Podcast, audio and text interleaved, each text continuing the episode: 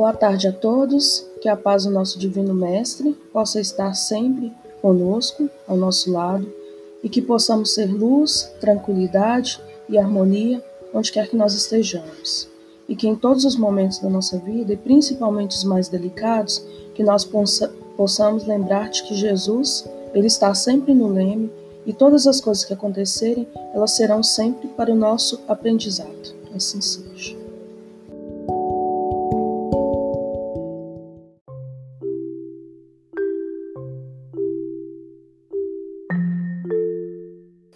Dando continuidade aos nossos estudos, nós estamos fazendo a apreciação do livro Os Mensageiros, de Chico Xavier, pelo espírito André Luiz, e o capítulo que nós estamos estudando é o capítulo 35, intitulado Culto Doméstico.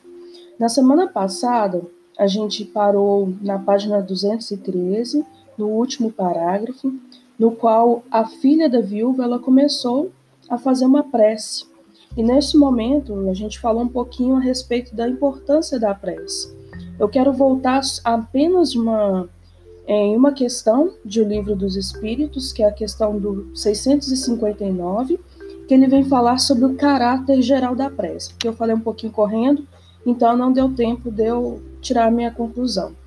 Então, é, a pergunta que Kardec faz aos espíritos é a seguinte: qual o caráter geral da prece? Aí a espiritualidade ela vem responder. A prece é um ato de adoração. Orar a Deus é pensar nele, é aproximar-se dele, é pôr-se em comunicação com ele. Pela prece podemos fazer três coisas: louvar, pedir e agradecer. E quando a gente utiliza o recurso da prece, em um primeiro instante, é, geralmente a gente utiliza quando a gente mais precisa, nos momentos mais complicados da nossa vida, né? Que é o momento que a gente se lembra que Deus existe. E isso é fato, isso acontece muito na vida da gente.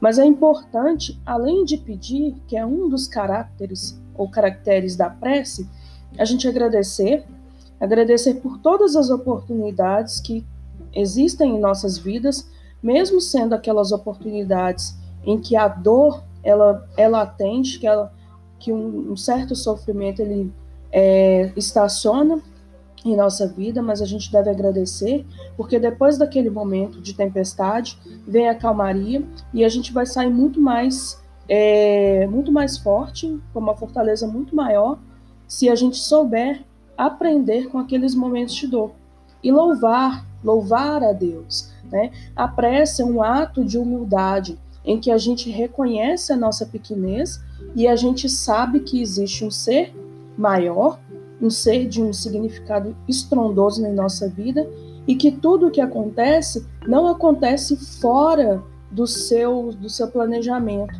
Tudo segue uma ordem correta e que muitas vezes é preciso que haja um abalo dentro de nós para que a gente possa percorrer um caminho mais rápido em prol da nossa evolução espiritual.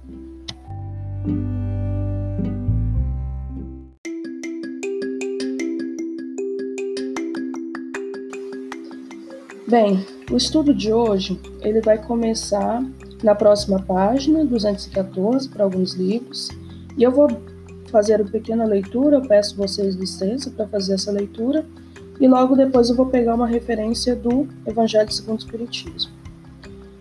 Todos os trabalhadores invisíveis sentaram-se respeitosos. Isidoro e alguns companheiros mais íntimos do casal permaneceram ao lado de Dona Isabel, sendo quase todos vistos e ouvidos por ela. Tão logo começou aquele serviço espiritual da família. As luzes ambientes se tornaram muito mais intensas. Profunda sensação de paz envolvia meu coração. Bem, vou parar nesse trechinho aqui é, e tem uma questão, na verdade, tem uma passagem de Mateus na coletânea de preces do Evangelho segundo o Espiritismo, lá no capítulo 28. E essa coletânea de preces, ela vai falar sobre as reuniões espíritas. No item 4, tem a seguinte fala de Jesus. Jesus disse: Onde quer que se encontrem duas ou três pessoas reunidas em meu nome, eu estarei entre elas. Está no Evangelho de Mateus, no capítulo 18, no versículo 20. Então, nas observações preliminares, a espiritualidade vem falar com a gente. Para que as pessoas se achem reunidas em nome de Jesus, não basta, não basta que estejam fisicamente juntas, é preciso que estejam espiritualmente unidas pela comunhão de intenções e de pensamentos voltados para o bem. Então, nessa, nesse pequeno trecho aqui, ele está falando da união de pensamentos que há entre as pessoas. E essa união de pensamento, essa sintonia, faz com que a gente se aproxime um dos outros.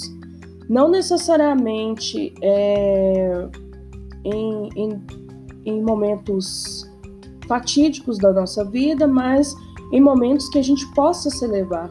E o momento do culto do Evangelho no lar, ele permite com que a espiritualidade amiga ela se achegue, ela se aproxime de nós. É fato que nós sabemos que quando a gente implanta o culto no lar em nossa casa, a nossa casa ela vira um ponto de luz, né? É ali que a, a espiritualidade ela vai recolher energias que serão utilizadas para ajudar irmãos nossos que estejam passando por situações mais complicadas. E é disso também que a gente sempre fala da importância do culto do evangelho no lar, né? Que esse culto do evangelho no lar ele não vai fortalecer apenas a nossa casa, ele não vai iluminar a nossa casa somente, mas iluminar todos aqueles que estão próximos a gente. E essa importância da espiritualidade que vem estar próxima de nós no momento do culto é uma importância muito grande. Primeiramente, porque ela fortalece o nosso trabalho. Aqui no próprio livro, é, no, no livro Os Mensageiros, ela está falando que é, as luzes elas se tornam muito mais intensas e está falando também da importância do trabalho, é, que a, o trabalho daquela família, o serviço espiritual, ele estava começando. Então, o culto do Evangelho no lar é um trabalho preciosíssimo que nós devemos levar em consideração para realizá-lo, justamente porque o trabalho Segundo o próprio livro dos Espíritos, ele fortalece o homem. Ele vem fazer com que o homem ele coloque em prática a sua inteligência. Então é para isso o trabalho, é, é, é, uma, é um dos objetivos do trabalho, a importância dele. Né? E, e, e, e falando novamente dessa espiritualidade que vem nos auxiliar, ela se torna, ela passa a fazer parte da nossa família no âmbito espiritual. Que nós sabemos que estamos aqui na Terra, na Terra, reunidos com aqueles afins, né? Estão na mesma casa, ou são os nossos amigos do, do plano físico, mas existe todo um aparato espiritual. E esse aparato espiritual mais elevado ele vai aparecer nos nossos momentos de oração, em que a gente se reúne com aqueles que estão próximos a nós.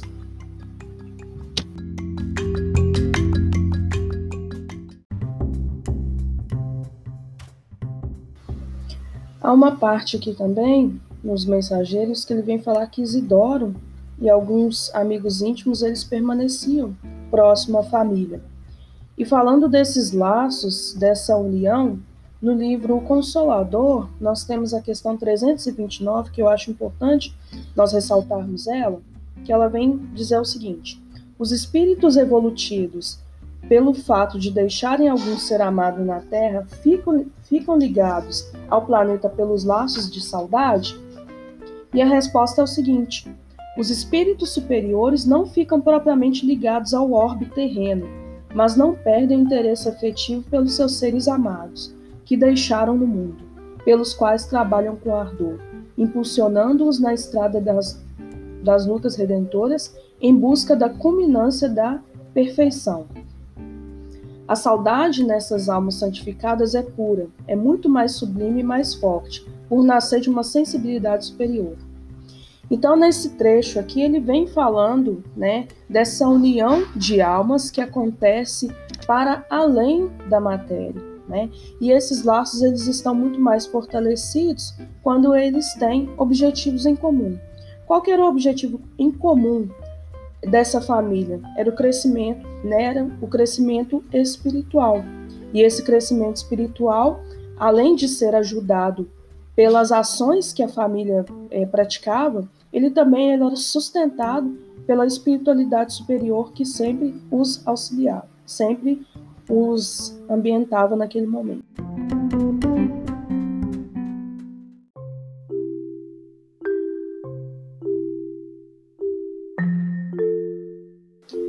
Bom, por hora a gente fica por aqui. Na próxima semana nós retornamos com esse estudo. Que o Senhor Jesus nos abençoe, hoje, agora e sempre. Assim seja.